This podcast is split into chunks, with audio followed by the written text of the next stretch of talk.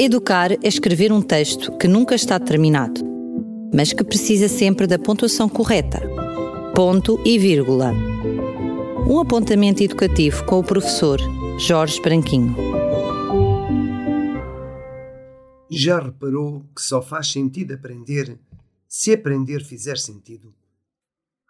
Na escola ensina-se que um minuto tem 60 segundos, mas não se diz que um ano tem 31 milhões 557.600 segundos.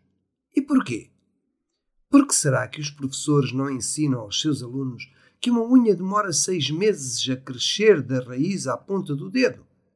Ou que a tromba de um elefante tem 50 mil músculos?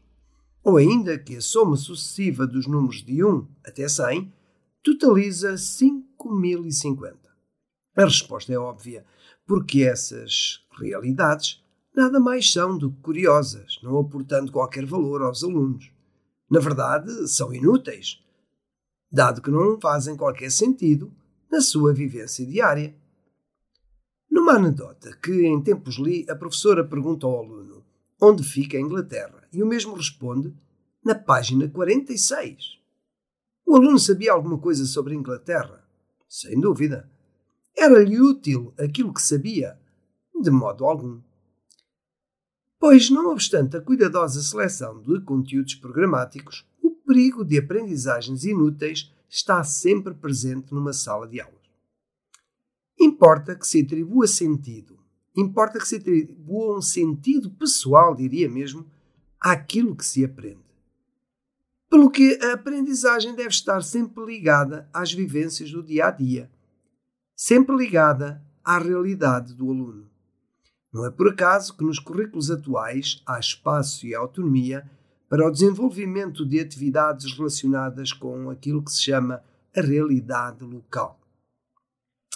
Aos pais e professores não deve preocupar a quantidade de conhecimento adquirido.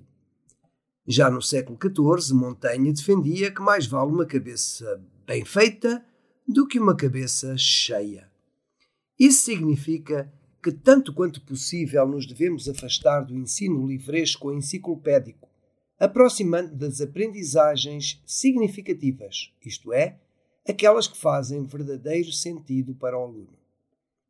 Recordo-me, por exemplo, de que em criança me causava grande confusão o facto do maior entroncamento de vias férreas que então eram estudadas não acontecer no entroncamento, mas sim em algo que se chamava Pampilhosa. Desconhecia eu que entroncamento era de facto o nome de uma localidade.